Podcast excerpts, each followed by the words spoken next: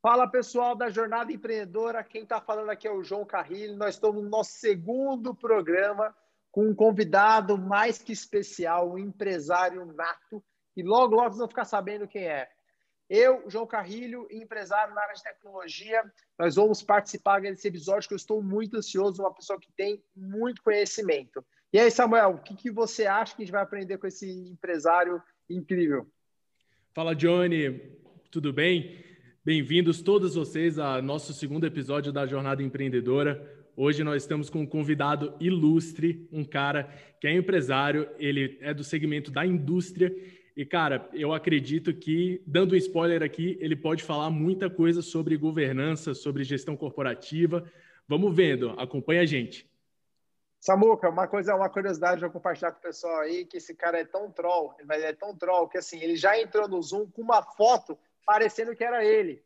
Aí a gente entrou e eu falei, nossa, ele está se arrumando, mas na verdade ele fez Ele está se preparando, né?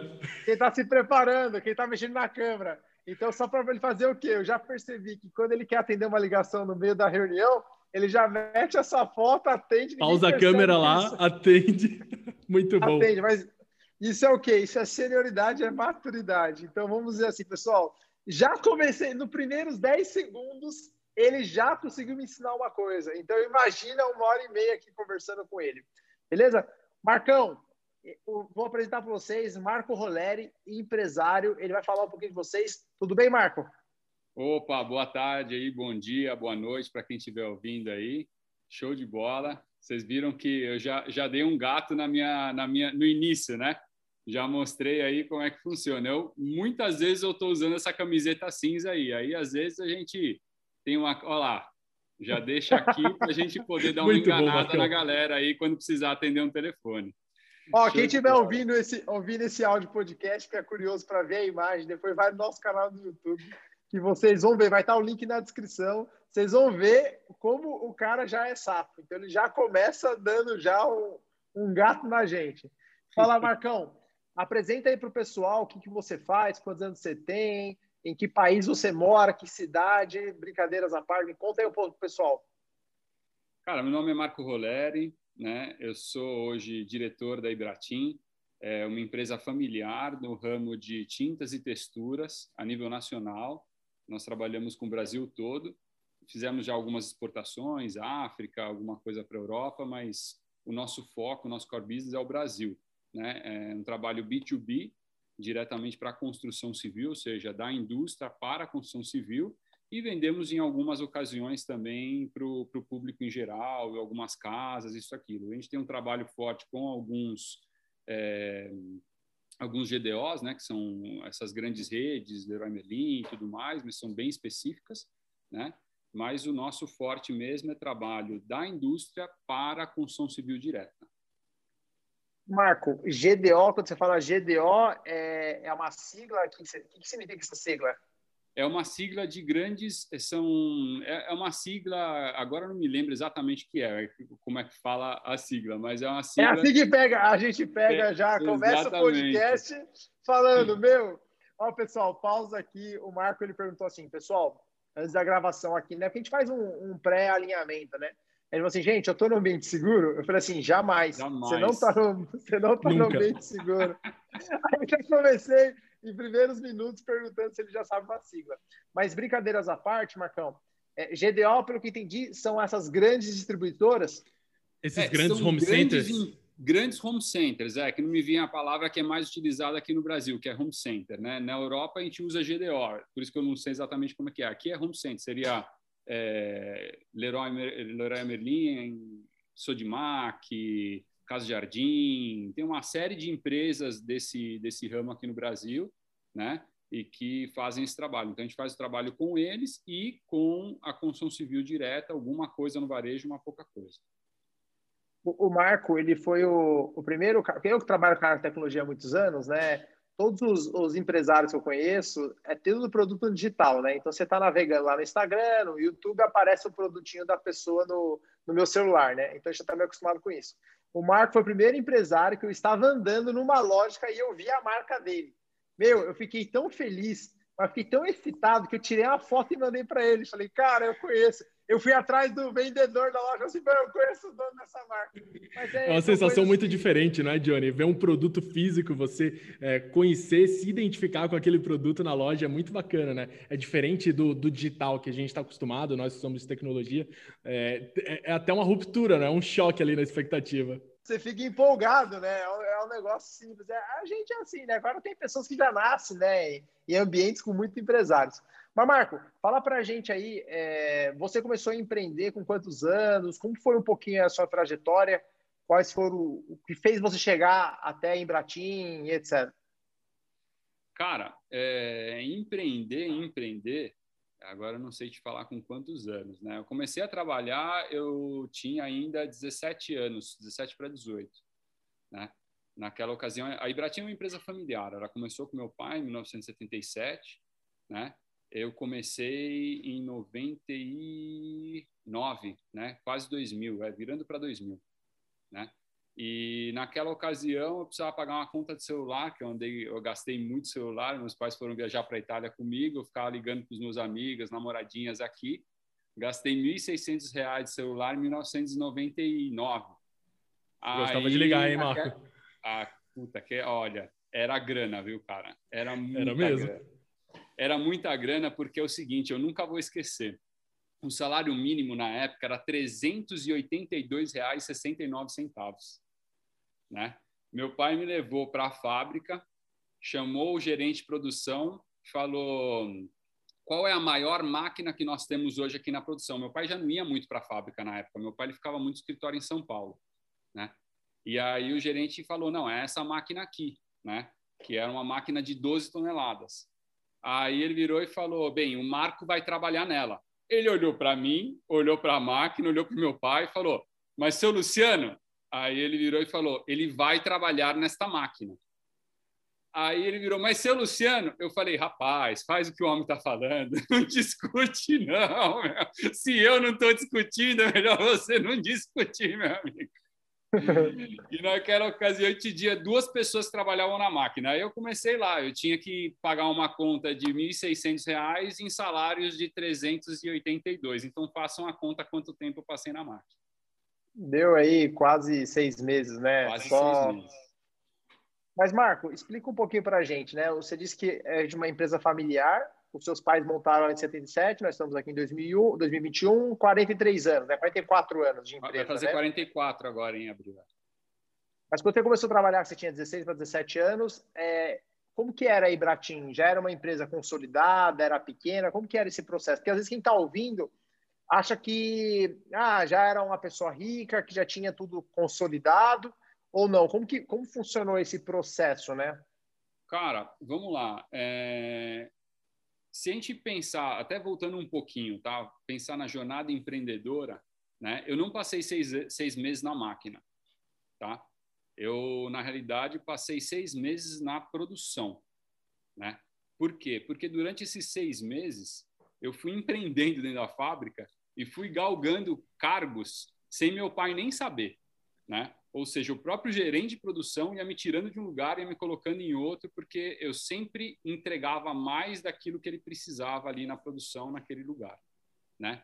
E, e naquela ocasião, é, em 99, a gente tinha um faturamento que era mais ou menos, vai, um pouco menos de um terço daquilo que a gente tem hoje, né?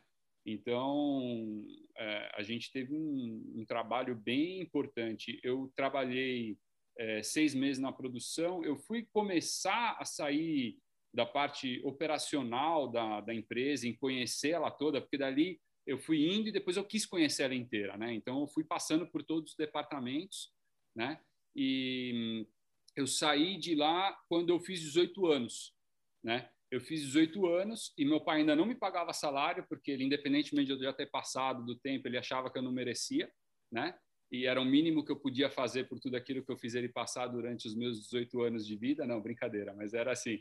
Era, meu pai ele sempre foi assim, um cara meio bruto, sabe? Então ele não, não, não, não me pagava um salário, mas ao mesmo tempo também não, não é que faltasse muita coisa. Mas foi uma maneira que eu consegui negociar um carro, né? Como? Eu falei, olha, já que eu não tenho é, direito a ter um carro e eu não tenho dinheiro para ter um carro, me deixe trabalhar como vendedor, que daí um vendedor tem direito a um carro, né? E, consequentemente, eu vou poder ir na, na, nos lugares e começar a trabalhar. E ali eu consegui convencer ele a pegar o carro emprestado da minha mãe, porque ele não ia me dar um carro da empresa para fazer isso. E assumi, naquela ocasião, a Alphaville. Nós morávamos já aqui no Alphaville, né? É, assumi a região para vender. A gente tinha uma loja que vendia R$ 1.200 por mês, ou seja, ela não vendia. Né? Tinha acabado de instalar a loja, já faziam seis meses, estavam querendo fechar. Eu falei, não, então deixa eu vender, porque eu conhecia bastante gente no Alphaville, tinha um certo acesso nos condomínios, conseguia entrar e tudo mais. E saí para vender, né? E eu achei que vender era só pegar a pastinha, pegar ali o, o nome Bratim, entendeu? E falar, meu, é, todo mundo conhece, né, meu? Eu vivi, nasci nesse negócio. Cheguei lá, o cara falava, o que, que a Ibratim faz? Ah, faz textura, faz tinta, faz revestimento de fachada, é o melhor do Brasil e tudo mais, tá? Mas quanto consome por metro quadrado? Para minha obra, quanto eu vou precisar? Né? é, quanto custa? Cara, eu não sabia nada, eu tinha saído para vender, assim, tipo, completamente fora de, fora de si, né? Aí voltei, tive que estudar tudo, né? Estudei consumo de cada material, preço, aprendi a calcular preço por metro quadrado, comecei a conhecer alguns, algumas pessoas que aplicavam, né, para a gente poder indicar e tudo mais.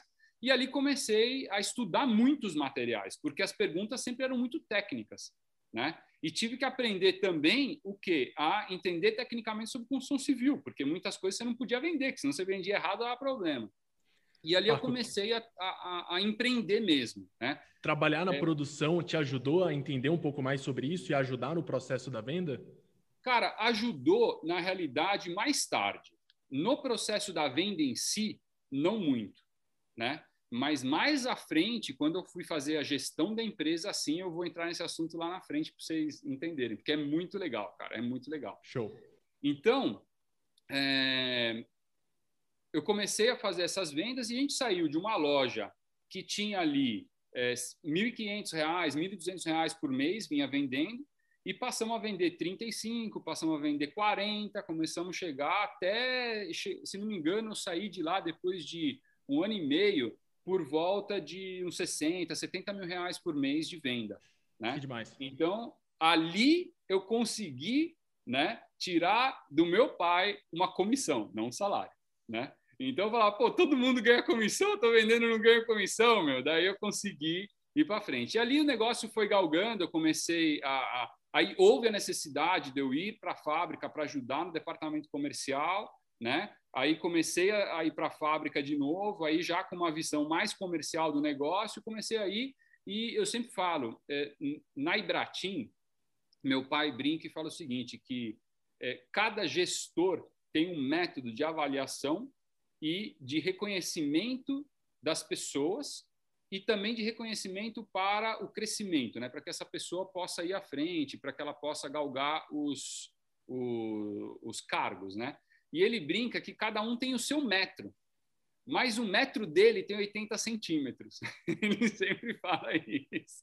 Então, tipo, era sempre um pouco menos daquilo que realmente você merecia, mas nunca era, é, como é que chama? Sempre tinha um, uma. Como é que chama? Um merecimento no final, né? Sempre tinha alguma coisa que te levava e te, te dava aquele tesão de falar, meu, vamos continuar. E devagarinho eu fui assumindo, né? o, os papéis que iam faltando na fábrica. Ah, um ficou doente, ah, o outro saiu da empresa. Ah, não, então vou lá. Ah, não, deixa que eu faço. Ah, deixa que eu vou. E aí eu fui galgando a Ibratim, entendeu? Ô Marco, então para ver se eu entendi, recapitulando aqui, né? O, o seu pai, né? Ele veio montou uma fábrica. Seu pai é italiano, né? Ele veio Sim. da Itália para cá e, e montou uma fábrica em 77. Aí essa fábrica, você, ela existe até hoje, né, que é a marca Ibratim, né, fábrica da marca Ibratim, que é uma empresa de tintas. Legal. E aí você, com 16, 17 anos, lá para meados de 2000, você começou a trabalhar com seu pai, é, entrou lá no chão de fábrica mesmo, né, porque todo mundo pensa assim, né? Pô, mas ele já, o pai é, é filho de um pai empreendedor, empresário, e, e você trabalha o que, há uns 20 anos já na empresa, não é? É, de 99 a 2021, né? Dá 20, 22, é, 22 anos. 22 anos agora, exato.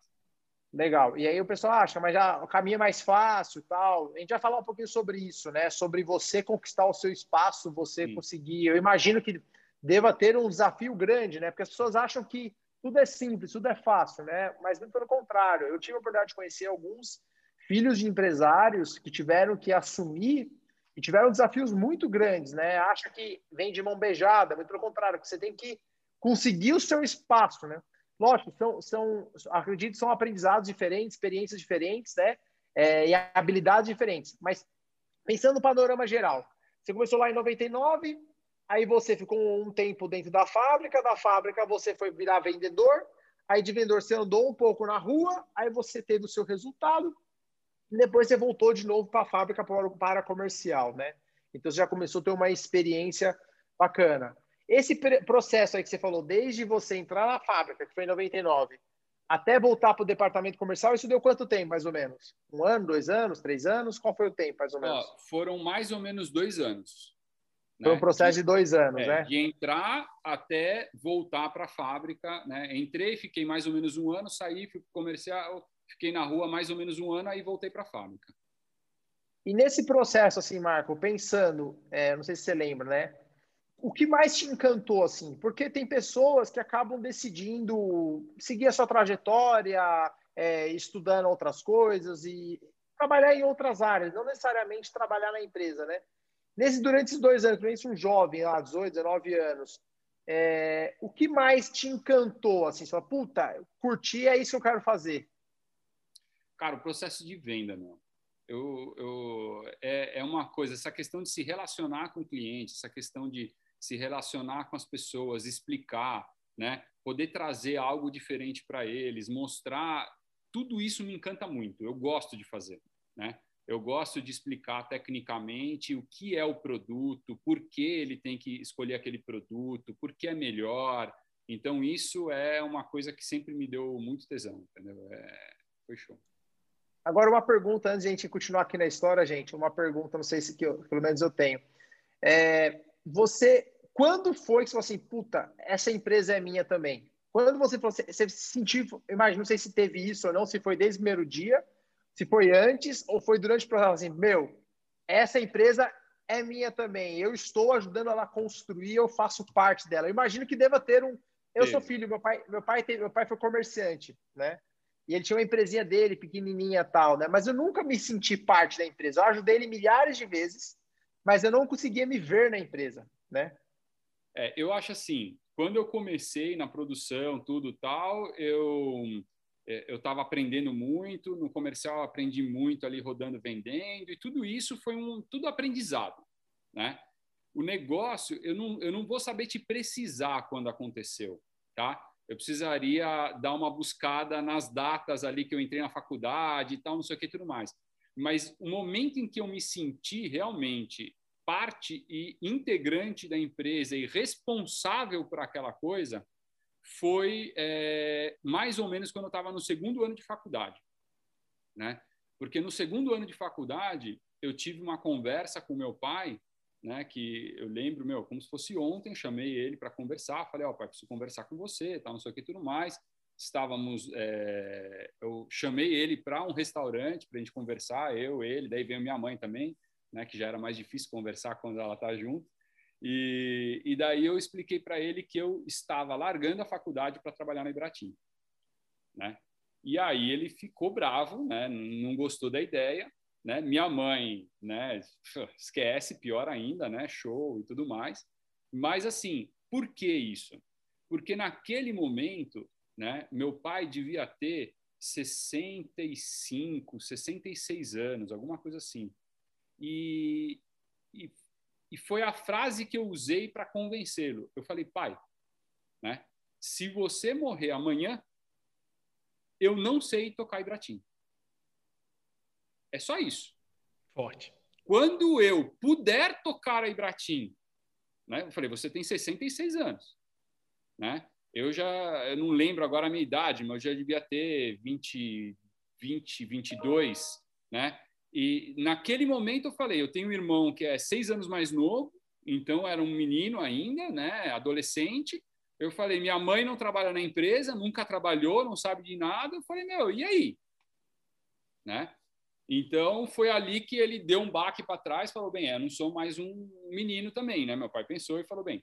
Aí eu consegui realmente foi aonde eu botei a cabeça, né? E, e fui para cima. Aí realmente foi a virada de chave ali. Eu senti que aquela coisa era minha, que eu gostava daquilo, que era aquilo que eu queria para mim, né? Então ali foi embora, aí deslanchou. Aí pensando, legal, aí se assumiu, né? Porque é muito quando você não se sente parte de algo, é difícil você vestir a camisa, dar o sangue, né? E quando você entendeu aquilo, isso deve ter sido 2003, 2004, mais ou menos pelo, pela timeline que a gente está me contando. De lá para cá, numa visão bem, bem macro mesmo, né? De 2002, 2003 até 2020, assim. Qual foi o maior desafio que você teve? Já já a gente volta para a história, eu estou curioso sim. Vamos lá. Qual o maior desafio? O maior desafio foi o anos? seguinte. Foi o seguinte, o desafio é o seguinte, é assumir, de, assumir que era aquilo que eu queria fazer, porque tudo isso que eu estou te falando, a gente está falando da unidade de São Paulo, tá? Ou seja, da fábrica de São Paulo. Nós temos uma outra unidade em Maceió e naquela ocasião nós já tínhamos uma outra unidade em Campo Grande, é, Mato Grosso do Sul, né? Quem tocava a unidade em Maceió e toca até hoje é o Pino, meu tio, tá certo? Irmão da minha mãe. E uh, Campo Grande era um sócio nosso. Então, tudo, todas as indústrias, elas eram muito separadas, cada uma era uma. Então, Maceió estava tranquilo, meu tio tocava tudo, estava tudo bem, qualquer coisa que acontecesse, era ele que ia tocar lá. Campo Grande, mesma coisa, estava rodando normal. O, o, a, o meu maior receio era São Paulo, era assim, tá, e se acontecer, como será? Então, eu entrei de cabeça, comecei ali e depois de dois anos, mais ou menos, dentro dessa cronologia que você acabou fazendo aí rápida, né, que era por volta de 2007, né, é, essa data eu lembro, foi quando eu falei, meu, não dá mais para trabalhar da forma que nós trabalhamos. Porque eu ficava trazendo reporte para o meu pai, né? E aí o reporte vinha de um jeito aí vinha um reporte de Maceió de outro jeito, vinha um reporte de Campo Grande de outro jeito. Cada um trazia um reporte para trazer o mesmo número, mas cada um fazia de uma forma diferente. Aí um colocava um item, o outro descontava tal item, e, meu, cara, meu pai ficava louco com aquilo. Aí o que, que eu decidi naquela ocasião? Falei, ó, vou montar uma empresa de administração para tocar a parte administrativa de todas as indústrias, ou seja, de todos os nossos negócios. Esse foi o maior desafio que eu tive. E junto com isso, eu queria o quê? Profissionalizar a empresa é, familiar, né? Porque se você quer crescer, não dá para tocar ela como uma família. Você tem que tocar ela como uma empresa organizada, entendeu? E, e corporativa, né? Com um corporativismo. Então, dentro disso tudo, né, o maior desafio foi aí, de 2005, mais ou menos, quando a gente decidiu, 2007 que eu consegui montar a Ibracorp, e de 2007 até 2012, quando a gente conseguiu realmente integrar tudo numa coisa só. Né? Esse foi o, o maior desafio que eu tive. Olha, olha que curioso, gente. Não sei se vocês conseguiram pegar isso, né? É, profissionalizar em uma empresa familiar. É, no Brasil, 90%, eu vou chutar aqui, as empresas são familiares e, e faltam empresas profissionalizadas. Por quê?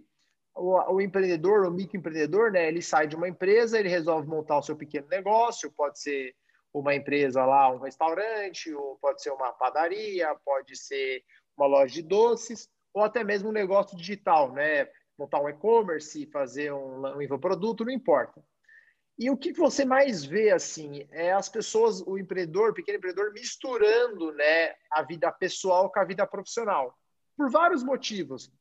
Motivos de burocracias, né, para entender todas as complexidades de impostos, é, políticas, você entender a, questão de legislações, e fora os tributos, custos né, do ecossistema como um todo. Quando eu digo ecossistema, imagina bancos, é, a parte má digitalização das coisas. Eu imagino se hoje, em 2021, com tanto avanço, tanta tecnologia, tantas ferramentas, ainda a gente se depara com uma série de desafios, eu imagino em 2007, que ainda é, não era tão difundido a internet que nem hoje, os sistemas, etc. Eram outras dificuldades.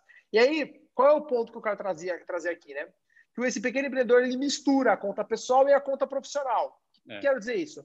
Ele abre um CNPJ lá e aí bate, ele faz uma vendinha de mil reais, ele joga para a conta pessoal dele, não paga o imposto, é, aí ele, ele usa a conta da empresa para pagar o boleto da casa, quem paga a conta de luz, quem paga o celular do filho. Que... Então ele mistura tudo. E isso é um problema. No começo, quando é muito pequeno, pode até funcionar, mas é difícil você crescer, é difícil você mensurar o que está dando certo, quanto custou, quanto retornou, como um todo. Então, Marco, a minha pergunta é assim, né? Para você profissionalizar, ó, prestem atenção à timeline que ele trouxe aqui. De 2007, quando ele entendeu que tinha que organizar as três fábricas. Não, 2005. Cons... É 2005 você entendeu, né? Isso. 2007 você começou. Exato. Isso? Eu consegui ó, começar o projeto. Em 2005 ele entendeu, em 2007 ele começou o projeto, ele terminou em 2012. Nós estamos falando de sete anos, um processo de sete anos. Então, às vezes, a pessoa quer fazer da noite para o dia, ela quer começar as coisas da noite para o dia, só porque não conseguiu já desanima, né? Então, assim, Marco, conta um pouquinho, assim, qual é o maior desafio quando você fala de profissionalizar uma empresa familiar? Cara, o maior desafio são as coisas mais simples que você pode imaginar, como aquilo que você acabou de falar, o pagamento de um boleto, entendeu? Né? Que naquela ocasião não era a nossa maior dor, tá? A, as contas da empresa não estavam misturadas tanto assim com, a, com as contas do particular, porque já é uma coisa maior. Mas, por exemplo, o carro da minha mãe estava no nome da empresa. Por quê? Ah, porque é mais barato comprar um carro através é, de, um, de um pool de carros quando você compra pela empresa, você tem descontos né, para ser frotista, do que comprar o carro no particular. Então, por que, que eu vou gastar 7, 8 mil reais a mais num carro se eu posso comprar pela empresa e colocar ali? Né? Só que essas coisas são coisas que atrapalham o, o, o discurso né, de uma empresa profissionalizada. Né? Então, assim, a, a conta de celular, o próprio celular, né? Então, assim, são várias pequenas coisas que um, um pequeno empresário, um médio empresário, às vezes que tem sócios, né? Ele acaba prezando, ah, não, vou pegar celular pela empresa, porque ele fecha um pacote lá, vem X iPhones para o cara, aí ele pega para ele, para a esposa dele, pra, pra, e daí. Só que, pô, não é certo, aquele, aquele valor, aquilo é da empresa, não é dele. Né? Então é isso que fica, que tem que se diferenciar, né? O caixa da empresa é da empresa. O que é daquela pessoa é o salário e o dividendo. Mas as pessoas não tiram dividendos ou não tiram salário e pegam no caixa da empresa. Você nunca tem a conta. Você nunca vai saber se a empresa deu lucro ou deu prejuízo, porque está tudo junto e misturado, né? Então, para você é muito melhor você fazer tudo certinho, com um salário, mesmo que você seja sócio de uma empresa sozinho, faz tudo direitinho, bota um salário para você mesmo, vai tocando sua vida desse jeito, chega no final do ano, faz a contabilidade, sobrou tanto, tira dividendo. Né? Mas não mistura isso, porque isso daí te traz uma sensação de pedalar. Né? Ou seja, você é, está trabalhando, está trabalhando, está trabalhando, mas quando você faz as contas da empresa, você fala, meu, esse negócio não vai para frente, ele não me dá nada, ele no final não me entrega nada. Eu não tiro, você não vê, né? Tem a sensação a, de que não está crescendo, não é, Marco? É, você, você não vê. E muitas vezes você está gastando dinheiro com uma coisa que é desnecessária, particular sua, e deixando de ter o dinheiro para investir numa coisa para o crescimento da empresa. Né? Então, são todas coisas que você tem que começar aí cortando, aí minando, aí tirando. Pô, esse processo todo, ele foi tão doloroso, né, para o meu pai, por exemplo, é uma coisa tão besta, né, que você fala que no final eu comprei o carro da minha mãe no meu nome e não paguei, né, mandei os boletos para a secretária do meu pai e falei, olha, esse daqui é o carro da minha mãe que a gente acabou de comprar, não compramos pela empresa, é assim, né? Eu tive que arrumar essa briga dentro da empresa.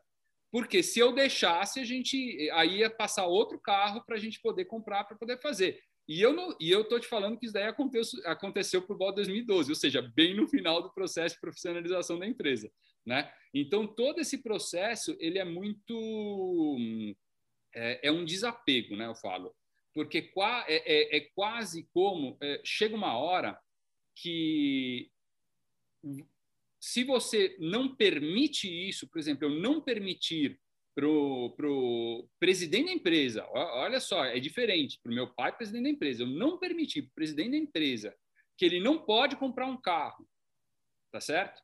Porque este carro tem que sair do bolso dele, o bolso é o mesmo, cara. Mas a dor é muito grande, entendeu? É, é, é assim, é uma afronta. Como é que você fala que eu não posso fazer isso? Você entendeu? Olha, isso, olha o que você está trazendo, Marco. Quem está ouvindo aí, às vezes ele está ouvindo, ele acha que ele só porque ele é uma eu empresa, né? É, ele acha que não se aplica, né? E aí o que, que tem que parar a pensar que você está ouvindo? Tem que pensar assim: olha, você tem que conhecer e percorrer o caminho são coisas completamente diferentes. Então, o que nós estamos falando aqui é sobre conhecer o caminho, né? Ó, não pode misturar as contas, não faz isso, porque isso vai prejudicar, vai impedir que você cresça, vai impedir identificar se a empresa está dando lucro ou não, onde estão os custos direitinho. Percorrer é o que de fato ele fez. Ele tem propriedade para falar passo a passo. Acredito que nós poderíamos ficar aqui horas, dias, semanas, ele explicando no detalhe todo o processo de fazer isso. Porque eu não sei se vocês perceberam a timeline. A empresa foi criada em 77. Eu não era nem nascido. De nem 77 eu. até 2007 foram 30 anos. E durante 30 anos ela teve um processo de funcionamento, uma autonomia, uma autoridade. E aí, a partir de 30 anos, ela começou a o quê? A amadurecer profissionalmente falando, né? Ela já tinha seus funcionários, sua estrutura, seu faturamento, a sua forma, a sua cultura, né? E aí entra um pirralho, vamos dizer assim, com todo respeito, Verdade. entra um pirralho que tem menos idade do que a empresa, porque você está falando que você tinha 26, 27 anos, entra um pirralho que a idade dele é menor que tem de empresa e começa a ditar a regra de como tem que funcionar aqui para frente. E mesmo esse pirralho sendo filho, porque ó, ele era filho de um dono da empresa, porém tinha ainda que prestar contas aos outros sócios, né? O pai ainda ele consegue até atrelar. Agora, você fazer a mudança da cultura com outros sócios. E olha como demorou cinco anos. Então, é um processo árduo. E eu gosto de pergunto, Marco, valeu a pena? Cara, valeu. Eu fico até arrepiado. Só quando eu falei valeu, arrepiou valeu a pena pelo seguinte: é, é doloroso, você arruma muita briga, tá? É, para conseguir fazer isso, mas o, o final é o que vale mais a pena. Por quê? Porque hoje, né, que, que deveria ser assim, né? Toda empresa, quando chega no final do ano, faz o seu balanço, terminou o balanço, né? Deu tanto de lucratividade, desse tanto, X% volta para a empresa para reinvestimento, X% vai para os sócios como dividendo. Ou seja, é o seu bônus de final do ano. É assim que funciona. Só que para uma empresa que vai dividindo e picando e tirando isso no sangue todos os dias, todo final de ano é um desespero, porque você fala, bateu a conta. É horrível trabalhar assim. É horrível. Todos os anos você só fechou a conta. Você nunca conseguiu falar, ah, ganhei dinheiro. Então, o que eu indico para quem está fazendo este processo né, é fazer um pouco o que eu fiz. Lógico, a melhor das coisas é falar, beleza, não distribui mais nada, tira tudo e no final do ano eu pego. Aí você quebra a pessoa física, porque o cara não está acostumado. Né? Mas se você conseguir né, determinar quais são seus custos de vida, custo mesmo, tá certo? Esquece esse restaurante, balada, saída. Não, custo de vida. O seu custo de vida tem que ser é, o seu salário mais uns 20%, vai. Entendeu? Então você pega o seu custo de vida, coloca mais 20%, esse é seu salário. Tá certo? Dali você começa a trilhar o dia a dia. E conforme você vai passando, você vai tirando pequenos dividendos, né?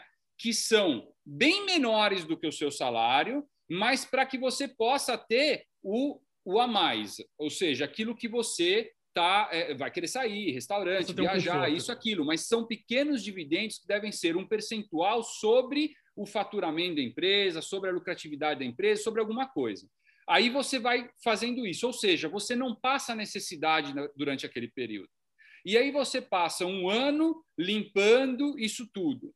No segundo ano, você começa a ver uma saída. No terceiro ano, eu tenho certeza absoluta que você já conseguiu readequar a sua vida, você já consegue ter mais lucratividade, tá certo?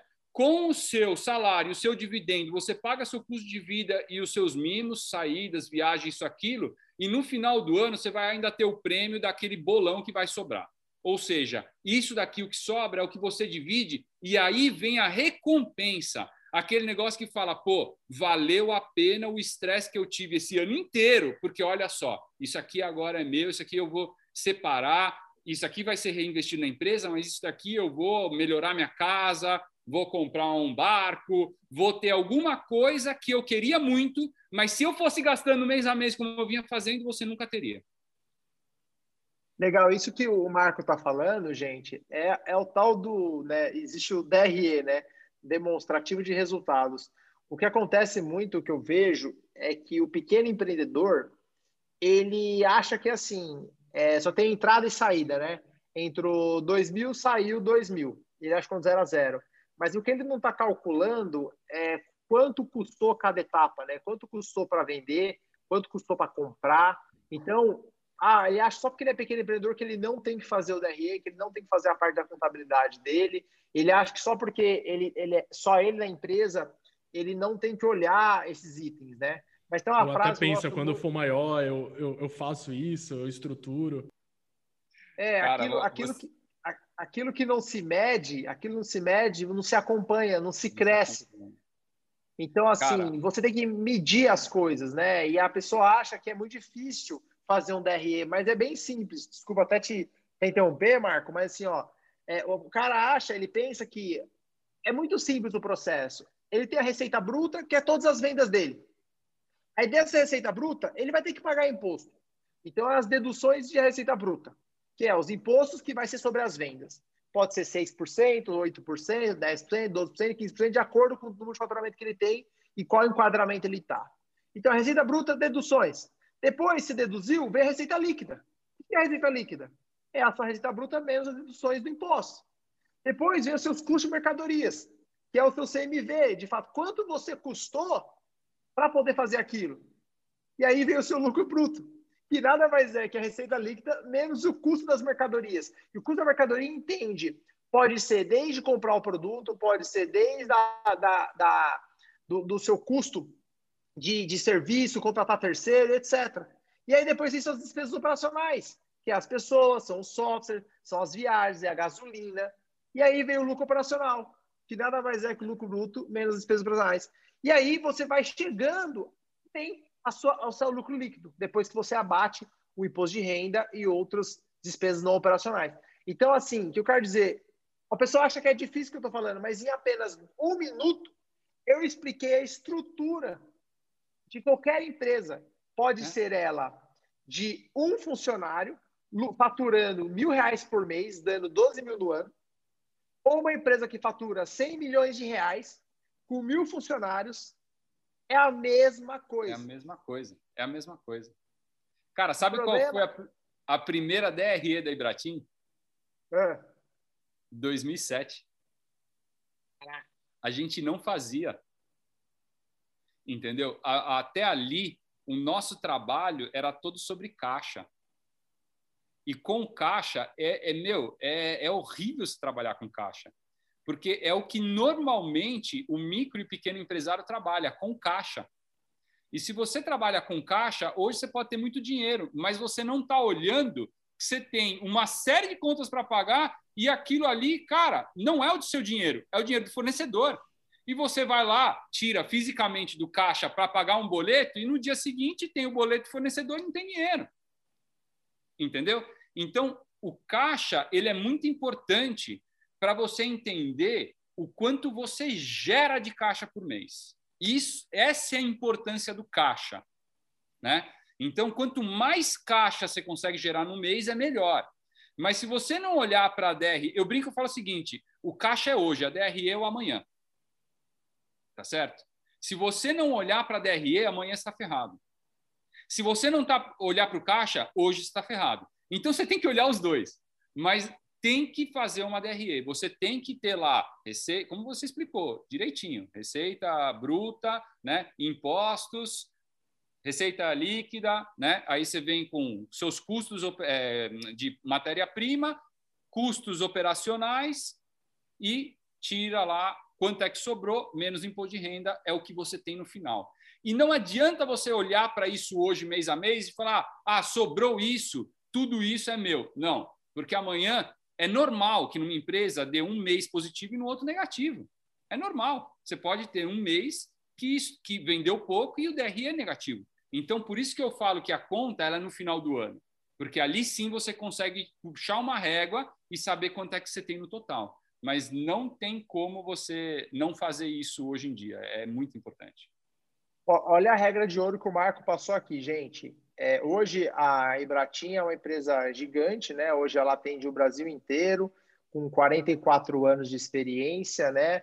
É, passando por vários níveis de maturidade, desde a infância, juventude, e agora ela entrou na maturidade, de fato, ela entrou na fase adulta como empresa, né? Demorou 44 anos. Quer dizer que isso é um tempo certo? Tem empresas que demoram 80 anos, tem empresas que demoram 10 anos, tem empresas que demoram 20, tem empresas que demoram 5, tem empresas que não nasce certo. Tudo depende. Tudo depende. Você tem que fazer o que faz sentido para você, o que, que você tem naquele momento. Por isso tem que ressaltar duas coisas, ao meu ver. Primeiro, você tem que o tempo todo estar se aprimorando, né? É o que o, o, é, o, o, o Frank lá já falava, né? O ex-presidente dos Estados Unidos. Você tem que afiar o machado e você tem que bater o machado. Você tem que afiar o machado, você tem que bater o machado. Ou seja, não dá para você só afiar o machado, que ou seja, só estudar, estudar, estudar, sendo que você não trabalhar. E também não dá só para trabalhar se você não afiar o machado. Senão, você vai trabalhar demais, às vezes de uma forma ineficiente, trabalhando muito, e vai ter hora que você vai estudar muito, mas não vai conseguir pôr em prática o que dá certo e o que dá errado. Então, a regra de ouro que o Marco está trazendo aqui é, mesmo ao longo de uma trajetória, mesmo entrando na empresa, tem os seus desafios, mas aí vem a pergunta, Marco, como você aprendeu isso? Porque você concorda comigo que você chegou lá, você não fez faculdade, entrou numa empresa que tinha uma cultura muito sólida, legal? Como assim, ó, olha, gente, tive uma ideia aqui, vamos profissionalizar a empresa. Eu quero entender como um garoto de 25, 26 anos tem a brilhante ideia de falar assim, não, vamos profissionalizar a empresa. É, eu acho o seguinte, é, dali eu tirei duas, dois aprendizados, tá? santo de casa não faz milagre, e é verdade, tá certo? E o segundo, o que você não sabe, tudo bem, mas tem alguém que sabe. O alguém já passou por é aquela você... dificuldade, aquela necessidade na vida em algum momento. Você tem que ter só o número de telefone de quem sabe, cara. Isso é o mais importante. Então, o que eu comecei a fazer foi o quê? Primeiro, olhar ao meu redor quem são as pessoas que eu conheço que têm conhecimento, que estão melhores que eu, o que elas fazem. Comecei a ligar. Comecei a ligar para amigos do meu pai, né, que tem empresa, falar: Meu, como é que você trabalha? Me explica aí, posso ir aí? Né? Comecei a ligar para amigos meus, que os pais tinham indústria, comecei a correr atrás. Depois que eu descobri algumas coisas que eram importantes eu fazer, eu comecei a discutir com a minha equipe. Olha, pessoal, eu acho que tem isso aqui que é legal que, que vocês acham? Vocês conhecem isso? Né? E aí eu, eu, eu falo o seguinte: você tem que ter bons parceiros internamente. Né? Eu contratei naquela ocasião um gerente é, administrativo que trabalha até hoje dinheiro, que hoje é nosso diretor administrativo financeiro, e cara, ele era um meu conhecimento. O cara, ele tinha feito é, pós-graduação em gestão de empresas, né? Tinha feito uma série de, de cursos que eu queria ter feito, mas eu não fiz. Então eu ia trazendo e munindo ele, falando: e aí, meu, o que, que, é isso aqui? Não, dá para fazer, ó, assim, assim, assado. Ah, ah. E foi ele que montou a primeira DRI da Ibratim, foi ele que me ajudou muito nesse, nessa jornada. Então, você tem que ter, assim, muitas vezes as pessoas falam, não, porque é, você tem que saber tudo, você tem que ser. Meu, quem é empreendedor né, tem que ter a visão. A visão a longo prazo. O que, que você vai fazer? Tá certo? E depois você procura quem é que vai fazer. Porque se você sair fazendo tudo, você não faz nada. Você vai ficar aquela pessoa burocrata ali tentando fazer as coisas, se perdendo em papéis e não sai nada, cara. Porque você está no processo. Então, o que eu ia vendo as coisas, ia trazendo, o Renato ia discutindo com ele o que isso cabe na Ibratim, porque tem coisas que cabem e tem coisas que não cabem. Aí a gente ia selecionando consultorias que podiam trazer aquilo para a gente. Aí foi uma época da Ibratim, de 2008 até 2010, 11, onde a gente teve muita consultoria externa. Né? Essa consultoria externa traz para você o quê? Conhecimento. Né? Então, tudo que eu poderia ter aprendido numa faculdade, tendo ficado lá muitos anos estudando e tudo mais, talvez quando eu saísse eu não tivesse aplicado nada, porque eu já tinha esquecido mais de, de, de 60% que eu fiz, eu fui chamando pessoas para dentro da fábrica que pudessem ensinar para a gente as boas práticas, fui pesquisando com outros empresários e fui aplicando o que dava para aplicar. Entendeu? Na realidade, no final é isso. E olha, é, mas é a visão que você falou, né? A visão do empreendedor é aquela que a capacidade dele de resolver problemas. E quando é. digo a capacidade de resolver problemas, é não necessariamente que você vai resolver todos, né? Você tem que estar pronto para resolver todos, mas quando chegar a hora de você conseguir contratar e buscar as soluções, você vai buscar os melhores, né? As pessoas que estão é preparadas, né? É o tal, cada um, né? Cada um no seu quadrado, né? Exato. E, e, e, Marco, pensando assim, legal, você entendeu, você começou a sentir um desconforto, mas o que, porque assim, o que faz a pessoa querer mudar? Porque você era você você acredita que era pela a sua personalidade? Ou pela por você ser jovem? Ou por seu pai ter te dado autonomia?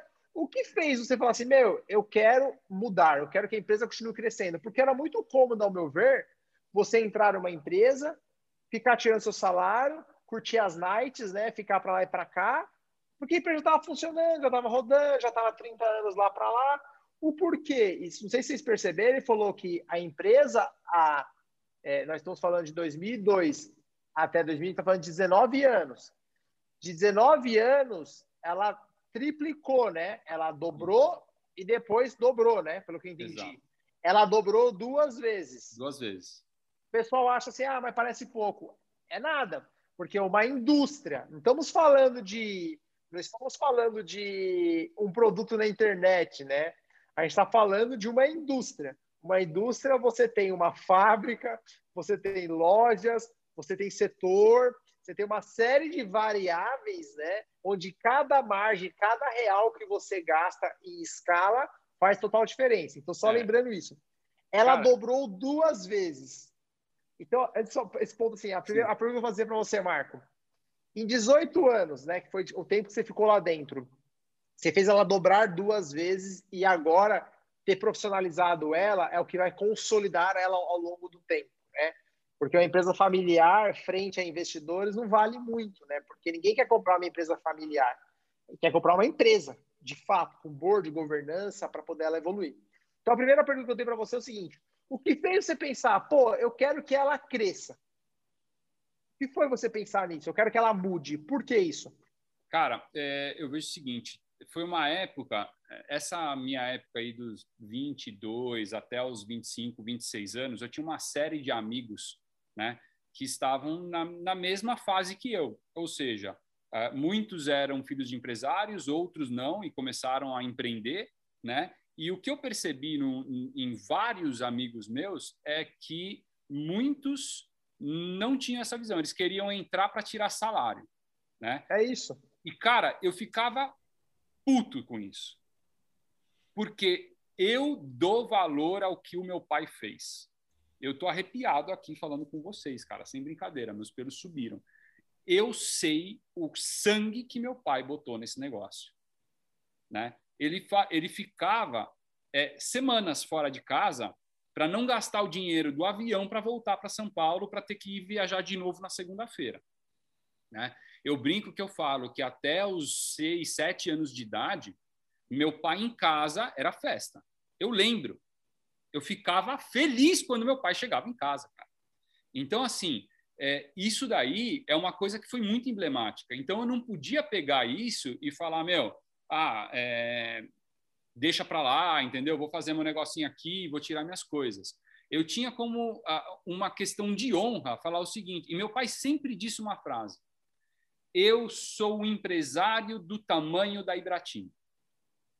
Se eu fosse melhor, eu poderia ser o Silvio Santos e ter o SBT. Mas eu sou o Luciano Roleri e tenho a Ibratim. Então, eu jamais ia me sentir tranquilo, né, falando, você herdou o que é do seu pai e tá aí, não fez nada mais. Então, era obrigação minha mostrar que eu era mais. Ou seja, se ele fez até aqui, o mínimo que eu podia fazer era levar até lá. Entendeu? Não podia ficar aqui. Eu tinha que ir crescendo, galgando e indo, indo, indo, indo, indo. Ou seja, esse foi o motivador. Tanto que, em 2005, quando eu decidi fazer isso, 2007, eu assumi a área é, administrativo-financeira da Ibratim, que eu odiava. E eu falei, isso aqui é um tempo, eu não quero fazer isso. Eu montei junto com, com, com o pessoal da Ibratim, porque tudo que eu falo, assim, eu, mas é, é, era operacionalizado pelas pessoas que estavam lá comigo, né? Então, assim, cara, montar a Ibracorp, que era uma empresa que até hoje ela gere todas as indústrias administrativamente falando, boletos, é, a pagar, a receber, planejamento estratégico, tudo isso é feito, compras, tudo é feito pela Ibracorp, cara, foi um puta desafio. É começar uma empresa do zero para administrar outras empresas, você tem que prestar conta para essas outras empresas, mostrar que, a, que o que elas estão pagando, porque a partir deste momento, quando, eu criei, quando a gente definiu criar a Ibracorp, cara. Você trouxe o holofote para você, né? É, Uma vez que você está é gerenciando to, todo o parque, você traz o holofote para você, para ver se de fato aquela gestão financeira administrativa está sendo eficiente ou não. Cara, veja só, existe uma empresa que funciona, tá certo? Que está rodando e eu falo para o diretor dessa empresa na época, é, é, na época ainda é o Pino, né, que é meu tio, falo para ele, olha, a gente vai desmobilizar a sua área financeira, seu compras, seu tudo, e a gente vai assumir aqui em São Paulo. Cara, é loucura. E outra, você vai me pagar para fazer isso. Meu, é, é, é, é uma coisa tão absurda, né? Que a mesma coisa com, com Campo Grande, entendeu? Que a gente tinha um sócio lá na época, que eles ficaram, meu, como assim? Então, o, o, serviço que você tem que prestar, o trabalho que você tem que entregar, o, o, o, todo o sistema em mostrar que o custo mais caro valeu a pena, cara, é uma puta responsabilidade. É um puta trabalho, entendeu? Então, todo esse sistema que foi criado, tudo que a gente fez foi exatamente para quê? Pra, porque se a gente centraliza a informação, você consegue gerir melhor tudo que você tem. E no pacote, tudo sai mais barato. Quando você vai comprar, sai mais barato, e quando você vai vender, sai mais barato. E detalhe, né, que é uma coisa muito importante, que a gente fala de ter item a item, saber coisa por coisa. Naquela época, é, é, normal e é comum até hoje. Muitos empresários, pequenos empresários, pegam e falam o seguinte: ah, eu compro um produto lá, multiplico ele por dois e vendo porque paga minhas contas. A gente sempre trabalhou assim. Aí, em 2007, eu virei e falei: não, isso aí não funciona. Não funciona porque tal produto né, custa mais para produzir que esse produto. Tá certo? Então, a gente começou um trabalho de planilhas gigantescas para conseguir precificar item a item, produto a produto, quanto cada um custava dentro da produção. Como o João está falando, é um processo produtivo. A gente faz 1.900 ordens de produção por mês em São Paulo, mais 1.000 em Maceió. Então, assim, gente, a gente está falando praticamente em toneladas de. São 3 milhões e meio de toneladas por mês. Né? Uau! Não, desculpa, 3 milhões e meio de quilo por mês. São 3.500 mil toneladas mês. Meu, é muita coisa, é muito produto, é muito item, é muito cliente. Então, como é que você consegue eh, quantificar quanto custou cada item dentro da fábrica? Quanto custa cada coisa? Então, todo esse processo foi um processo muito importante para a gente depois chegar numa maturidade de precificação final do produto muito melhor. Não é simplesmente pega, multiplica por dois, dá certo. Naquela época dava certo. Conforme vai crescendo, a concorrência aumenta, tudo fica pior. E hoje a gente consegue saber quantos centavos por quilo cada produto me traz de volta. Né? Então, tudo isso daí faz com que a gente tenha capacidade do quê? Bem, a gente chegou num ponto e falou, ó, pessoal, dá para vender mais barato. Ah, mas por que vamos vender mais barato? É porque se eu vender mais barato, eu vendo mais. Se eu vendo mais, eu tenho mais market share. Se eu vendo mais e tenho mais market share, baixa meu custo de operação. Se baixa meu custo de operação, baixa quanto me custa a operação por centavo por quilo. E aí eu posso vender mais barato. E assim você vai fazendo o trabalho todo para crescer, para ir e tudo mais. A Ibracorp ela se pagou ali, porque como custo ela era muito mais cara, né? Mas como gestão, como a parte é, de, de, de operação, de entender o que era a Ibratim, desmiuçar o que era cada departamento, cada coisa, acabou se pagando por conta disso. Entendeu? Porque a gente conseguiu crescer muito mais. Vamos fazer aqui uma. O que você trouxe aqui é, é extremamente relevante e às vezes a pessoa que está nos ouvindo, ela não tem a, às vezes a maturidade de entender o quão importante é isso. Eu vou tentar fazer uma, um comparativo aqui, tá? Imagina que você tem um, um uma cabeleireiro. E no cabeleireiro você paga o aluguel do, do espaço, você vai comprar o produto, o shampoo, condicionador, você vai comprar as lâminas, a tesoura, você vai pagar água, se a água é quente, se a água é fria. No inverno você gasta mais água quente, no verão mais água fria. Então você tem uma oscilação de consumo de, de energia ao longo de um período, né? Você consegue, é, você vai pagar a vassoura, papel higiênico, água, são uma série de produtos, né? E aí você tem que tabelar esses produtos, tem que entender quanto custa cada um deles. Aí vamos imaginar que você começa a ver que 5% do seu custo está indo em papel higiênico, por exemplo. Então você tem que começar a entender se o papel que você estava comprando no mercadinho da esquina, é, que você pagava, sei lá, no rolo a 10 reais, o pacote de quatro rolos, se você for num lugar um pouco mais longe e pagar 8, você economiza dois reais para o pacote, que dura a semana, vezes quatro semanas, vezes 12 meses. Você tem uma redução de custo. Eu estou fazendo um exemplo, um exemplo simples. Vamos imaginar que você, energia de luz, você troca a lâmpada normal por uma lâmpada de LED. Mas assim, ah, talvez no salão o, o resultado final financeiro não seja tão expressivo. Mas se você consegue cuidar dos centavos, você vai cuidar dos milhões. É, João, Aqueles que não. Ó, exatamente em cima disso que você está falando, salão de beleza. Quantas pessoas hoje no salão de beleza fazem a gestão de quanto shampoo usa cada funcionário para fazer para lavar o cabelo?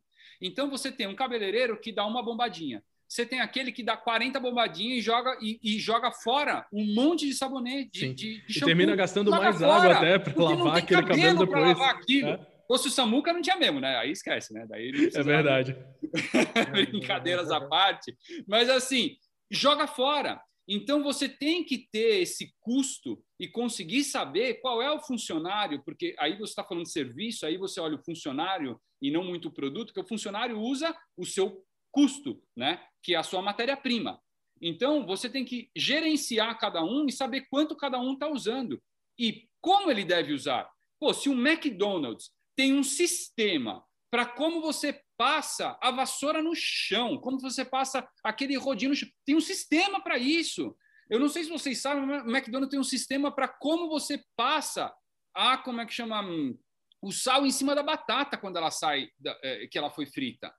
Cara, se funcionou para o McDonald's, por que eu não vou usar? Mas, Marco, isso está trazendo. Olha, tão, ó, gente, olha como isso é profundo. Porque, assim, de novo, a pessoa pensa, ah, uma empresa, multifuncionário, X anos, está muito longe. Não está. Tem um livro que eu gosto muito, chama O Mito do Empreendedor. Ele dá exemplos exatamente esses em níveis pequenos. Lembra muito aquele filme A Fome do Poder, que está na Netflix, e esse livro ele traz esses exemplos de empreendedor. Exatamente o que a gente está falando aqui. O que o Marco está falando é, eu não sei se você já viu, você já foi no cabeleireiro, ele cortou o cabelo de um jeito, teve um atendimento de um jeito, aí você gostou. Aí você voltou porque ele fez de um jeito. Aí ele foi lá e fez de outro jeito. Aí, pô, mas eu voltei porque eu gostei do jeito que ele fez. Aí ele mudou. Por quê? Porque ele não tem um padrão. Não então, tem consistência. Assim, ah, é, ele fala, mas isso não serve para mim. Aí que você se engana. Todo empreendedor, quando abre o seu primeiro estabelecimento, pode ser digital ou físico, você tem sonhos. Eu duvido que você não sonha. Você sonha que ele vai ser grande, você sonha que ele vai ter sucesso, você sonha que vai estar em várias cidades, que você vai ter vários clientes, todo mundo sonha. O problema é que quando você chega na realidade, esse sonho ele fica muito distante. E aí você vai sendo comido, engolido pela rotina. Você vai desanimando, você vai broxando, você vai perdendo tesão mesmo pelo negócio. Porque você perdeu, você deixou começar errado, você não olhou, você perdeu aquele gás. Então, o que o Marcos está trazendo aqui é: se você põe um funcionário que ele usa o shampoo do jeito que ele quiser, a água do jeito que ele quiser, lava o cabelo do jeito que ele quiser, você, você vai lavar a rede do jeito que quiser, só porque você é pequeno, você nunca vai ter muitos estabelecimentos, você nunca vai ter 10 estabelecimentos. Porque você tem que ter uma visão. Eu quero ter 10 estabelecimentos em 5 anos. Como? Fazendo isso. Então, uma coisa legal é você tem que, o mito do empreendedor traz muito isso no livro. Você tem que montar a sua pequena empresa pensando em ela e franquear ela. A, a, sua mentalidade da sua empresa é: eu vou franquear a minha empresa do momento zero. O que é franquear a empresa? O modelo de franquia nada mais é do que você ter um padrão. É o padrão que ele falou: o padrão de produto, o padrão de processo, o padrão de metrificar as coisas, o padrão de treinar funcionário, de atender cliente, de limpar o estabelecimento. Isso é padrão. E aí é muito mais barato você desenvolver esse padrão no começo que depois, porque é mais fácil você crescer em cima desses padrões. Então, do exemplo que o Marco trouxe de uma fábrica que usa 3 toneladas de determinado que faz produto, imagina, imagina se ele consegue comprar um fornecedor de um produto dele que ele compra, sei lá, 200 quilos por mês e ele consegue reduzir 50 centavos, multiplica 200 quilos por 50 centavos por quilo reduzido por mês, vezes 12, vezes 5 anos, vezes 10 anos, vezes 20 anos. É uma fortuna. Então, às vezes, aqueles que não controlam os centavos não poderão controlar os milhões. Esse é o mindset. Aprendam o mindset. Ó, exatamente nisso que você falou, tá?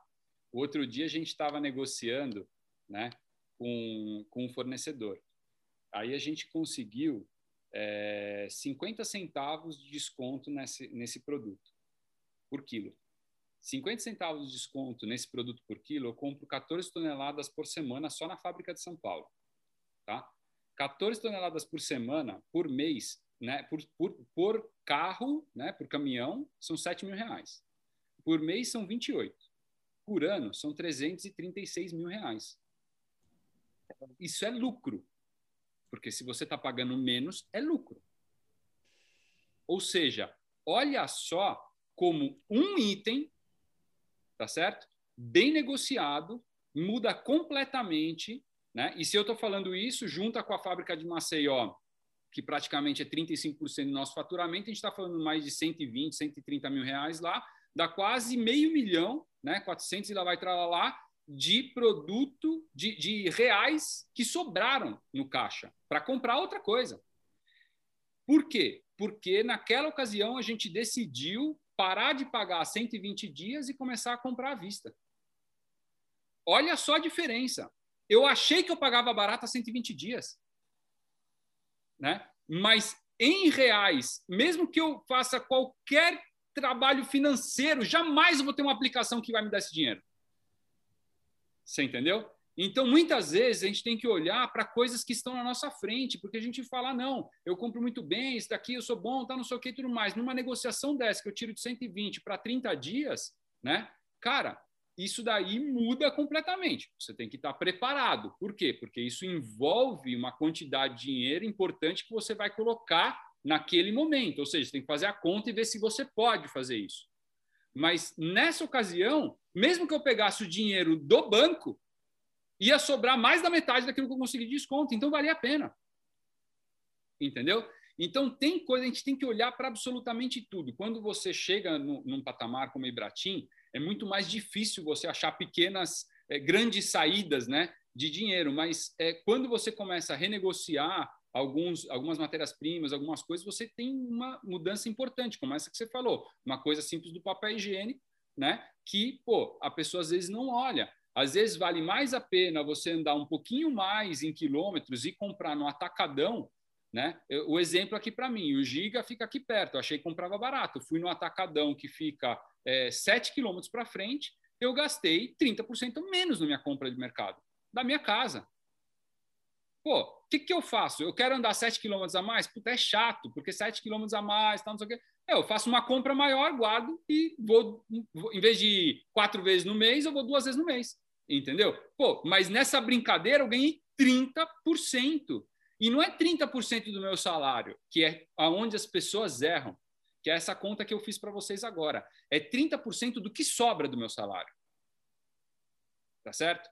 Porque quando a pessoa procura uma renda extra, quando a pessoa consegue alguma coisa assim, ela não tem que pensar a renda extra falar, ah, pô, vou conseguir só 500 reais no mês a mais, meu. Ah, né? Pô, mas se você consegue guardar 500 reais no mês e você, com um trabalho de sábado, consegue ganhar mais 500, você está dobrando o que sobra. É estúpida a diferença. Se você for olhar para o seu salário, é ridículo. Mas se você for olhar para o que sobra, é absurdo. Então, muitas vezes a gente tem que olhar é, é, de, do outro lado, né? Não dá para olhar sempre do mesmo lado. E é isso, João, que eu falo, que às vezes as pessoas falam, ah, mas é fácil para o Marco, porque ele tem lá uma equipe, tem diretores, tem uma série de pessoas. Eu me apoiei em amigos. Eu me apoiei em empresários que tinham o meu mesmo tamanho, ou eram um pouco maiores, ou eram um pouco menores, e trazia eles para a reunião de conselho. Então, se você não tem um conselho, se você não tem diretor, se você não tem um gerente, pô, chama seus amigos que têm empresa e pergunta para eles, cara, eu tô com essa dificuldade, eu tô com isso, como é que você vê isso, como é que você vê aquilo? Mas não em conversa de bar. Chama para uma reunião. O negócio tem que ser de trabalho, entendeu? Para que todos ali deem a mesma importância. E você vai pode ter certeza que vai ter muita coisa. Os conselhos que vêm de outras pessoas, é, de ramos diferentes, mas que vivem a sua própria a, a, a, sua própria dificuldade como empresários, vão te ajudar muito. Vão te ajudar muito. É por isso que se chama conselho, né? Exato. O, é, você vai buscar conselhos. E é importante, aquele microempreendedor né, que está ouvindo a gente aí, um empresário pequeno, é, ele tem, é só ele. Quando é só ele, às vezes ele não tem tempo, ele não consegue inovar. É muito difícil você conseguir ser, ser o herói todos os dias. Então, qual é a lição de moral aqui que o Marco está trazendo? Né? Ele trouxe dois grandes pontos. Né? Ele trouxe, primeiro, o ponto da visão. Ele teve a visão de querer crescer, respeitar o legado, conseguir honrar tudo que trouxe. Então, ele tem uma visão. Sem a visão não vale nada. Se você não tem a visão, tudo isso que a gente falou não vale nada. Então, se o pequeno empresário não tem a visão, se ele não quer dobrar, se ele não quer melhorar o atendimento, se ele não quer reduzir custo, se ele não quer fazer que ele deixe um legado, não vale nada. Ele tem que ter uma visão. O segundo grande aprendizado que ele trouxe aqui, ao meu ver, é o aprendizado seguinte: é, você tem que olhar o que está acontecendo no mercado e muitas vezes não precisa ser o mesmo setor, não precisa ser o concorrente. Você pode inovar, as pessoas pensam que inovar é criar algo do zero. Inovação é você fazer algo diferente. Então, inovação é você ir lá com seu amigo, com seu parente, com conhecido. Ah, não conheço um desses. Então, vai no Sebrae, vai no, compra um mastermind online, compra um curso online, vai, procura master, é, masterminds, um BNI da vida, procure grupos que tenham empresários no mesmo nível que você, um pouquinho acima, onde você vai conseguir, de fato, buscar conselhos. Vai buscar conselhos de forma estruturada, de forma profissional, para você melhorar a sua empresa. Então, independente do tamanho, independente de tudo, você tem que ter visão, você tem que se movimentar, você tem que ter a consistência. Faz sentido, Marco? Ah, total sentido. E não só, eu diria o seguinte: o melhor lugar para você achar pessoas que te ajudem, que têm essa mesma visão que a sua de querer mudar, né? Eu diria o seguinte: são mentorias, é, cursos né, de autoconhecimento, porque são pessoas que estão com a mesma visão que você. São pessoas que querem mudar são pessoas que podem estar perdidas num certo sentido, não entenda perdida como uma palavra ruim, tá? É perdida que não, não, consegue, não consegue entender como mudar. É muito difícil para o empresário que está ali, que fez aquilo, é, era mil vezes mais difícil para o meu tio ou meu pai fazer o que eu fiz do que para mim.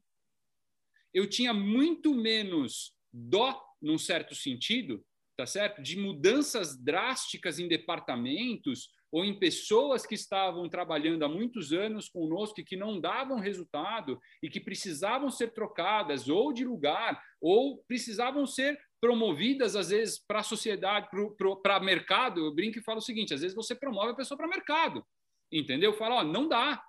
A pessoa é boa e tudo mais, mas ela não entendeu o que está acontecendo na empresa. Isso não está errado se ela não quer mudar, mas a empresa quer mudar, a empresa vai precisar de pessoas que venham com essa mentalidade. Você não pode se deixar bloquear por pessoas que estão com você há muito tempo, né? E esse é um ponto que, meu, lá na frente depois pode até entrar. Mas, assim, é, o que a gente precisa fazer? Quando for procurar, procure pessoas que têm a mesma visão que a sua. Porque, às vezes, você vai para um amigo, empresário como você, e o cara vai mais chorar do que te ajudar. Então, é muito melhor você ir num lugar, às vezes, que você até não conhece as pessoas, né? mas que todos ali estão procurando melhorar, estão procurando mudar. Um curso do Sebrae, uma mentoria, é, é, como é que chama? empresarial, uma imersão, um curso de, de autoconhecimento. Cara, olha, não tem como crescer se você não conhecer você mesmo. Isso é ponto pacífico. Entendeu? Se você não conhecer quais são os seus limites, quais são os limites das pessoas que estão com você, se você não conseguir entender o ser humano, você não cresce. Não cresce porque você vai brigar com as pessoas. Você não vai conseguir, é, é, com, é, como é que chama? Entender os bloqueios, entender os limites, o limite que aquela pessoa tem ou seja, ótimo, essa pessoa chegou no limite. Bem, ela pode continuar aqui, eu vou ter que fazer com que ela faça um curso de autoconhecimento para crescer, ela não quer fazer, ela vai sair. Como é que vai acontecer tudo isso? Né? Então, se você quer mudar o parâmetro, você precisa se conhecer para depois fazer com que as pessoas se conheçam, para depois você começar a galgar. Não tente mudar as pessoas. As pessoas não mudam sozinhas, não mudam por você. Elas precisam mudar por elas mesmas. Muito legal, muito profundo isso. É aquele negócio, né? Palavras é, convencem, né? Os resultados arrastam, né? Então, um exemplo, quando você vira um exemplo de mudança, isso, isso arrasta as pessoas. É muito comum, né? Eu dei uma palestra final de semana que a pessoa queria que o outro mudasse. Eu falei, não, esse é o erro. O erro é, é a gente sempre quer que o outro mude, nunca que a gente mude. Então, nós temos que mudar mostrar que é bom a mudança e aí naturalmente as pessoas vão mudar junto. Marco, assim, eu sei nós temos um papo aqui incrível, nós demos aqui nosso tempo. É, com certeza vamos ter outro episódio porque eu sei que você tem muita coisa para colaborar. A história não parou aqui, perceba que a gente parou em 2012, né? É, eu sei que nos, em nove anos tiveram muitas coisas, é, mas eu acho que a espinha dorsal, ao meu ver, o, o, resumo né, é entender que uma empresa, para ela ser grande, relevante, duradoura, ela precisa mudar, ela precisa se adaptar, ela precisa evoluir. Muitas vezes ela precisa trazer sangue novo, tem que trazer pessoas com visões novas. E aí, para ela sair desse, desse protagonismo individual, ela precisa profissionalizar. Porque talvez ela não tenha tanta sorte de chegar um marco nela, ela tenha tanta sorte do filho do Marco, da filha do Marco, chegar e fazer uma coisa que ele fez ela poderia morrer. Existe acreditado, né? Pai trabalhador, filho rico, neto pobre. Então, a sorte que você conseguiu romper esse ditado e como não só um filho rico, você foi lá e profissionalizou a empresa para perpetuar o nome da empresa na história. Porque assim, uma empresa ela tem três fins: ou ela morre, ou ela fale, ou ela fale, ou ela é vendida, ou ela é passada para herdeiro. E quando ela é passada para herdeiro, ou ela morre, ela fale, ou ela é vendida, ou ela é passada para herdeiro. E assim então, você tem que ter... e assim vai. Ela tem esses três fins. Você não quer que ela fale. Você pode vender para usar o dinheiro em vida para a família que às vezes não queira continuar o sonho ou desfrutar sobre a vida, ou você vai passar por herdeiro. E quando você passa por herdeiro, se ele não tiver o mesmo sonho, a mesma visão, as mesmas ambições, ele vai fazer um dos dois itens. Ou ela vai falir, ou ele vai vender ela por valor abaixo do que você estava imaginando e assim por diante.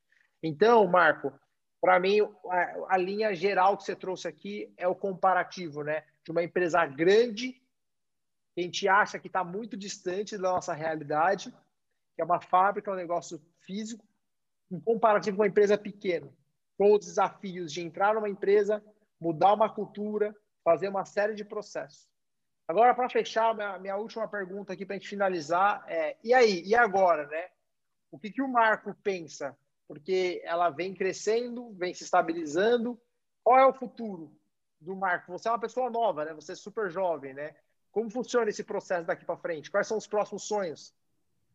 Olha, é, tem muita coisa ainda acontecendo, né? A gente não tem nada certo. Essa, essas últimas crises que vieram e tudo mais deram uma mexida geral, né? Em toda a estrutura, né? A gente precisaria passar aí ainda 2014, 2016, que tiveram é, é, mudanças importantes no, no, no nosso, como é que chama? No nosso processo, pode ficar para outro episódio que aí eu realmente vou conseguir dar uma conotação a todo o trabalho. Qualquer coisa que eu falar agora vai, vai, vai faltar o meio, não vai ter fim, entendeu? Então, assim, eu acho que o mais importante é isso que a gente acabou de falar. Tem que perpetuar. É como conseguir fazer que todo o seu legado perpetue e não pare, né? Que você não vire aquela pessoa que segura a empresa né? Em vez de fazer ela andar mais para frente e ir mais rápido para cima, né? A empresa, tudo são ciclos na vida, né? E os ciclos eles têm os seus momentos exponenciais e os seus momentos de calmaria, seus momentos exponenciais, seus momentos de calmaria. Como é que você, como empresário, como pessoa à frente disso, consegue enxergar isso, né? E consegue tomar a decisão certa de estar de sair deixar uma pessoa que está indo fazer isso, né? Ou de achar um, um terceiro. A gente estava discutindo isso muito com outro amigo meu também que está num processo de profissionalizar a empresa. Eu estou dando um monte de toque para ele, né? Inclusive, a gente conversou até outro dia, a gente estava conversando sobre isso, te fiz uma pergunta, você nem sabia que era sobre isso, mas é isso. Então, assim, é, é muito complexo isso é, é você conseguir enxergar esses ciclos, né? Sem deixar que o ego atravesse você e comande a sua pessoa, né? Isso daí vai volta ao autoconhecimento. Você tem que trabalhar muito você mesmo. No resumo, é você tentar o tempo todo aprendendo, né? Aprendendo. Você acabou de contar. A gente, a gente contou toda uma história que era você entrar numa empresa, você profissional nela, trazer governança, Aí você trouxe uma pitada né, de crises e crises, né? Porque olha que, que interessante. 40 anos de empresa passou por muitas crises, né? E vai passar por muitas outras crises.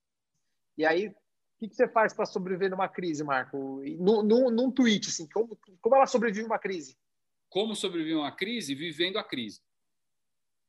Né? Viva a crise. Né? Não queira fugir da crise. Eu acho que a grande dificuldade foi o que eu mais sofri né, em 2016, que eu não conseguia viver a crise. Né? Eu estava lutando contra a crise. Lutar contra a crise, o que significa? É você não aceitar que existe uma crise. É um estado de você negação mesmo. Oi? É um estado de negação. Você nega é, que a crise nega. existe, você foge dela. Você foge tanto dela e você continua injetando dinheiro, não fazendo as mudanças que você sabe que são necessárias para fazer, e às vezes, como eu fiz, eu chamei alguém para fazer. Porque eu falei, olha, não consigo fazer. Então, naquela ocasião, meu pai, ele, eh, meu pai chegou uma época que ele saiu da empresa, depois ele voltou na empresa, então também tem é, mais coisa aí para a gente falar. Mas assim, naquela ocasião, eu chamei meu pai e falei: não consigo fazer isso. Eu não estou conseguindo, né, saber como fazer isso. Eu, eu sempre acho que a crise vai melhorar amanhã. E com essa sensação de a crise vai melhorar amanhã, se eu continuar assim, existe probabilidade de eu levar a empresa para um buraco. Um buraco talvez tenha uma saída dolorosa ou que não tenha saída, né? Como você falou, existem três possibilidades, né? Então, assim, saída dolorosa é vender ela abaixo do, do, do como é que chama, daquilo que ela vale, ela vale. né? E, e quebrar é, como é que chama, pior situação, né? Porque nessa daqui você não tem nenhum herdeiro entrando. Então, assim, é, dentro disso, ali eu conversei com meu pai, meu pai falou, me perguntou, você, vai, você está pronto né, para aceitar tudo o que eu disser? Porque naquela ocasião a gente já estava tocando 100% sem a opinião dele. Meu pai ele só falava o que ele achava, ele dava, como ele mesmo falava, não estou dando uma ordem, Estou dando uma opinião. E dentro da opinião a gente tomava as decisões. Aí eu virei para ele e falei, pai, eu preciso de ordens. Eu preciso que você mande eu fazer as coisas que precisam ser feitas, porque eu estou com o coração na empresa e não estou com a razão na empresa. E aí, naquele momento, ele veio com uma série de mudanças, aí a gente mudou uma série de coisas, cenas para os próximos capítulos. Marco, então você trouxe um ponto importante, a gente está para fechar aqui. É, a gente está no meio de uma crise, né? Estamos numa pandemia global, é, onde grande parte da geração nunca passou por uma, por uma crise. É, grande, muitas pessoas nunca passaram por uma crise nessa proporção, né? Eu sou uma delas. É, qual eu, eu entendi que o conselho é viver a crise, né? Qual o conselho, assim, se você fosse dar um conselho para quem está nesse momento na crise, qual seria? Volta com o fato de que você tem que ter amigos, é, parceiros profissionais que você possa falar. Junta com essas pessoas, faça uma reunião que funcione, né? Com meio, cabeça meio fim. Você traz o problema, né? Cada um dá a sua opinião e você sai com uma solução. Talvez não vai ser a solução que você gostaria de tomar, mas as pessoas vão te dar uma resposta fria sobre isso, se você não tiver alguém internamente que possa te ajudar.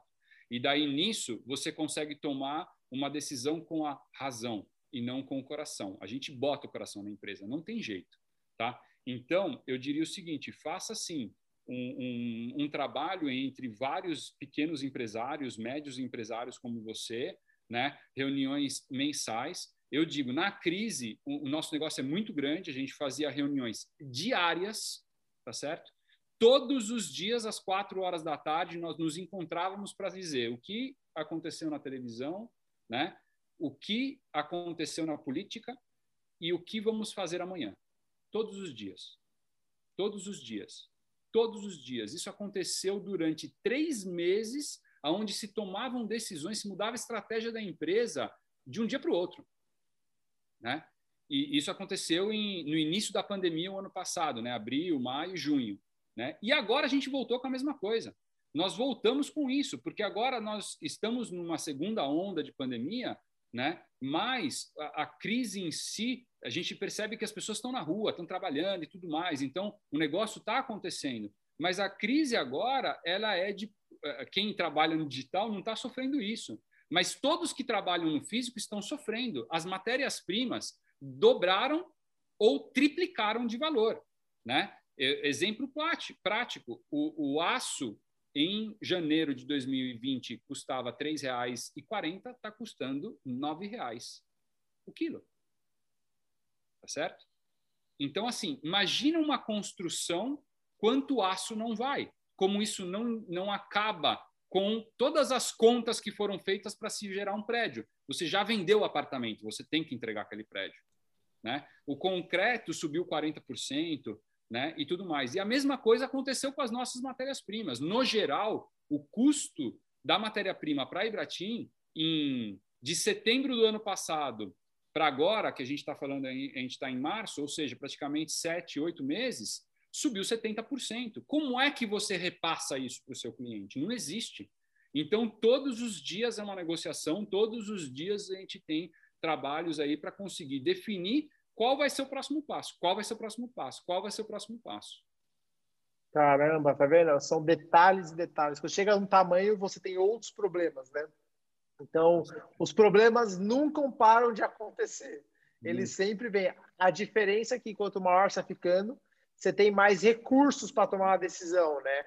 Você consegue mitigar mais o, o, risco. A maior Marcão. dor do empresário, para finalizar, é a tomada de decisão. E eu falo, empreender é um, é um negócio de lobo solitário. Entendeu? Quando você tem é, três sócios, às vezes são três amigos que geraram isso, pô, você todo dia tem alguém para conversar porque você tá, são três pessoas ali pensantes. Mas quando você é um microempresário, você é um equipe. E equipe fica maquinando. E o cérebro, cara, é, não é, ele não te ajuda nessa hora. Entendeu? Por isso que eu falo, procura fazer um trabalho junto com outros pequenos empresários que possam te ajudar a sair desse ciclo e você conseguir fo focar nas decisões mais importantes para você não perder o timing da decisão. Perder o timing da decisão é ladeira abaixo. Show. Meu, que aula, Marcão. Eu quero agradecer demais aí a sua participação. É uma aula, você trouxe ensinamentos muito profundos. A gente aqui aprendeu muito com você, porque a gente também está na linha de frente, a gente está empreendendo. E é o que você falou, né? Muitas vezes você demora para tomar uma decisão porque você está muito apegado, você tem medo de cortar algumas coisas e você fica esperando que a crise vai acabar amanhã. Mas na verdade, você você, vira, você sai de um gestor para um torcedor. É. Você começa a torcer e não gerir. E o segredo é você gerir e não torcer. Então Exato. você tem que colocar o, o, enfrentar a crise é diferente de você conviver com ela. Tem gente que quer, quer superar a crise. Você tem que aprender a conviver com ela. Então, ó, foram palavras muito sábias, ensinamentos. E ó, vou te falar, pessoal, é uma pessoa rara de você conseguir ouvir. Então, aproveitem, o episódio foi incrível, aprendi muito, vale muito o que ele está falando. E só tenho a agradecer, por todos os aprendizados, por, por todo esse tempo. Por mim, eu ficaria aqui mais horas conversando, porque eu só tenho a, a ganhar nessa muca. Com certeza. É sempre bom ouvir o Marco compartilhar dos conhecimentos dele. Hoje, em especial, ouvimos desde gestão corporativa, administrativa, financeira, até autodesenvolvimento. Então, cara, não, não percam esse episódio. Realmente, escutem com detalhe, com o um caderninho do lado, anotando os ensinamentos. Marco, muito obrigado por compartilhar e esbanjar tanto conhecimento aqui conosco. Como você falou, o, a vida do empreendedor a vida muitas vezes de um lobo solitário, mas a, através de, de, ferramentas como essa, como esse podcast, nós podemos nos aproximar, né? ter histórias de outros empresários e aprender com essas histórias e tornar essa jornada um pouco menos solitária e dolorida. Muito obrigado, Marco. Pô, pessoal, eu que agradeço, Johnny, Samuca, pô, são duas pessoas muito especiais, a gente não se conhece aí há há muitos anos, né? Mas é, uhum. assim, eu venho aprendendo muito também com vocês, tá? Então, realmente, obrigado por, por me fazer participar desse podcast. Espero poder participar de outros, né? E, e, poder também aí de repente fazer aí de 2012 até 2021 que tem aí bastante história interessante também. Beleza? Obrigado, viu, pessoal? Obrigadão mesmo. Foi um prazer, muito, foi muito legal. Foi uma experiência show de bola. Obrigado, viu, gente? Obrigado. E, meu, compartilhem com vocês. É, acompanhe o nosso canal no YouTube, acompanhe o nosso Instagram. E, Marco, quem quiser seguir, segue aonde? Qual que é, seria a mídia aí? Marroleri, é, arroba Marroleri, desculpa, deu uma travada aqui. Arroba Marroleri no Instagram. É praticamente a única mídia social que eu uso. Show, a gente vai deixar na descrição aí. Gente, obrigado e a gente vê até no próximo episódio.